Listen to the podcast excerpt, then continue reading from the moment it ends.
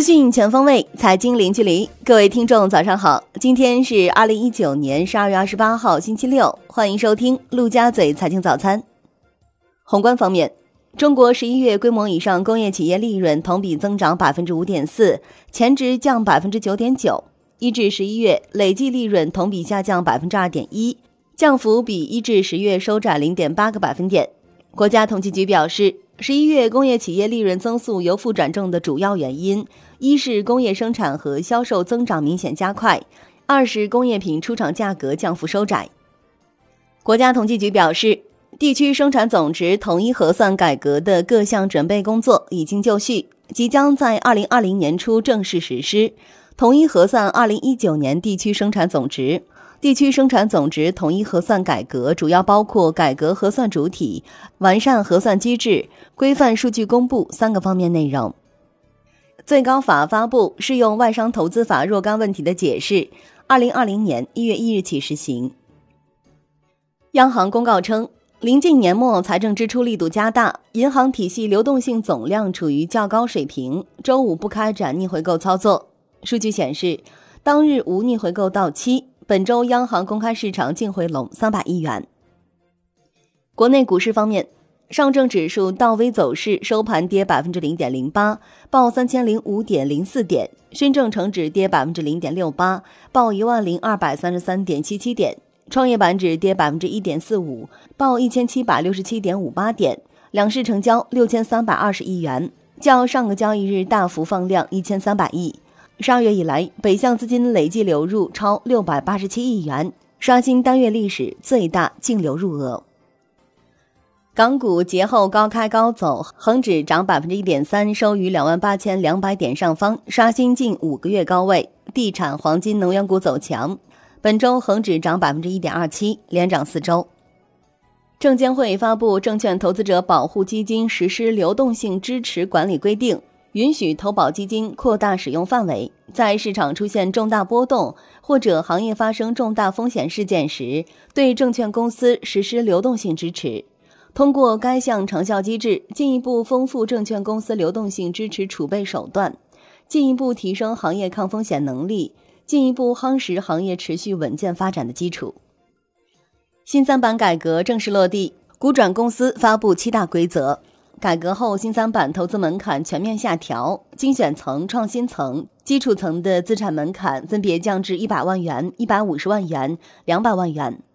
同时，在精选层推出连续竞价交易方式，基础层集合竞价撮合频次提升至一天五次，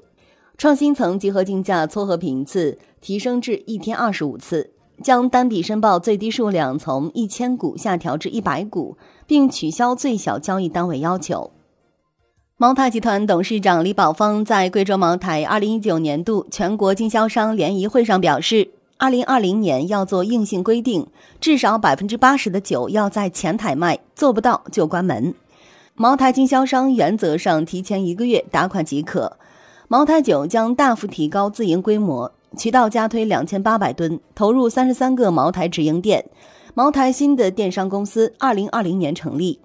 贵州茅台公告称，二零二零年度茅台酒销售计划为三点四五万吨左右。沪市二零一九年年报预约披露时间出炉，嘉奥环保拟于二零二零年二月十日披露年报，拔得头筹。科创板方面，乐新科技、八亿时空拟于二零二零年二月二十八日率先披露年报。金融方面，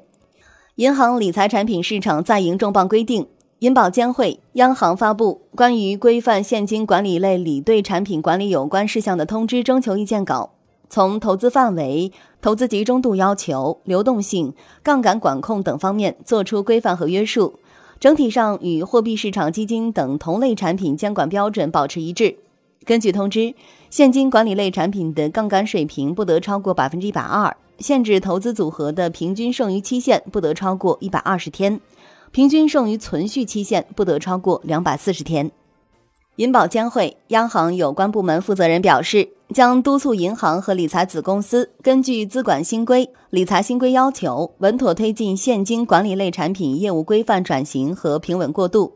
引导银行和理财子公司对照监管规定，大力推进合规新产品发行。实现新老产品的有序衔接。央行就《金融消费者权益保护实施办法》征求意见稿公开征求意见，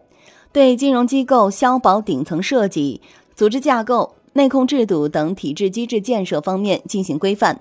并结合金融消费者八项权利，对金融机构经营行为提出要求，新增和完善了保障金融消费者受尊重权、营销宣传等相关内容。蚂蚁金服表示。芝麻信用将不再与其他金融机构合作，因此和金融机构解约也在分批进行中。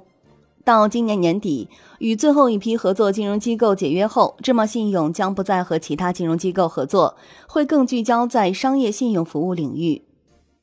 产业方面，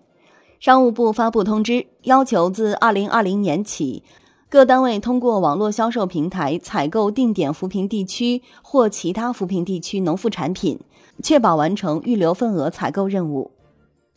国际股市方面，美国三大股指收盘涨跌不一，道指再创收盘新高，纳指结束十一连涨。本周道指涨百分之零点六七，纳指涨百分之零点九一，标普五百指数涨百分之零点五八，连涨五周。欧股集体上涨。德国 D X 指数涨百分之零点二七，报一万三千三百三十七点一一点，周涨百分之零点一四。商品方面，伦敦基本金属涨跌不一，LME 七铜涨百分之零点一九，报六千二百二十六点五美元每吨；LME 七千跌百分之零点五四，报一千九百三十六点五美元每吨。国内商品期货夜盘多数上涨，焦炭跌百分之零点一一。债券方面。央行、发改委、证监会就关于公司信用类债券违约处置有关事宜的通知征求意见稿公开征求意见，将进一步建立健全跨部门联合惩戒机制，推进债券市场统一执法，提高违法违规成本，加大对违法违规行为的打击力度，依法依规对恶意逃废债企业的市场融资进行一定程度限制。外汇方面，外管局消息。十一月，中国外汇市场总计成交十六点零八万亿元人民币，等值二点二九万亿美元。一至十一月，中国外汇市场累计成交一百八十三点四六万亿元人民币，等值二十六点六八万亿美元。周五，在岸人民币对美元十六点三十分收盘报六点九九九二，较上一交易日跌八个基点。当日人民币对美元中间价报六点九八七九，贬七十八个基点。好的。以上就是今天陆家嘴财经早餐的精华内容，感谢您的收听，我是亚丽，我们明天再见喽。